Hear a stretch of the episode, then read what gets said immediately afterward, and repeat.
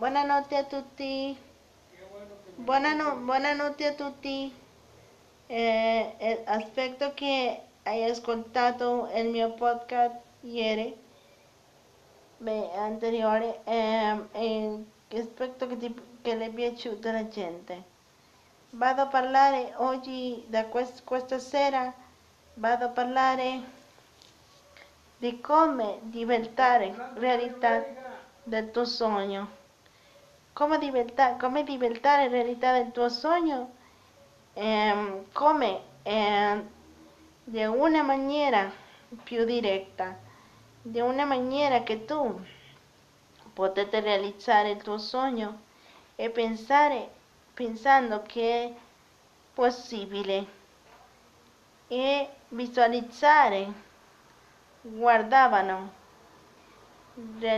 guardavano con accoglienza, con, con pazienza, con prudenza, con accoglienza, con passione, con amore il tuo sogno.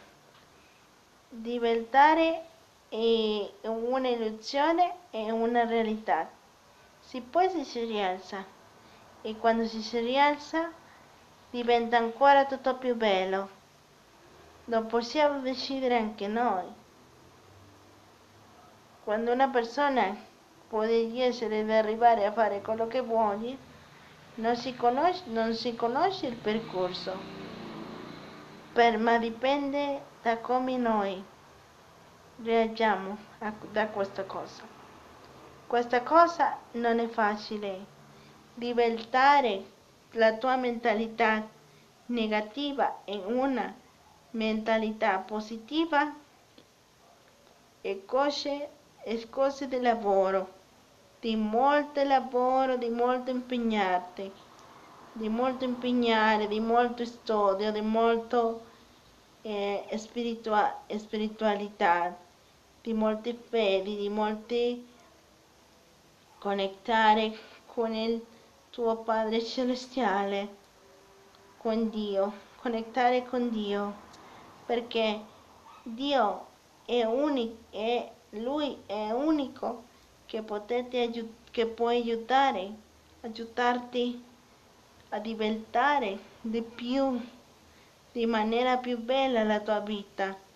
La tua vita diventa ancora tutto più bella Lui. Non dimenticare da questa cosa, non dimenticare eh, che, tu, che Dio ti ami, che tu potete fare tutto. Non pensare che tu, pote, che tu non potete fare niente, perché Dio ti creare, ti creare di maniera, di maniera più bella, di maniera più eh, bellissima, di maniera più bellissima. Eh, dipende di te pensare così. Buonanotte, ciao, arrivederci, ci vediamo domani con, con gli altri podcast.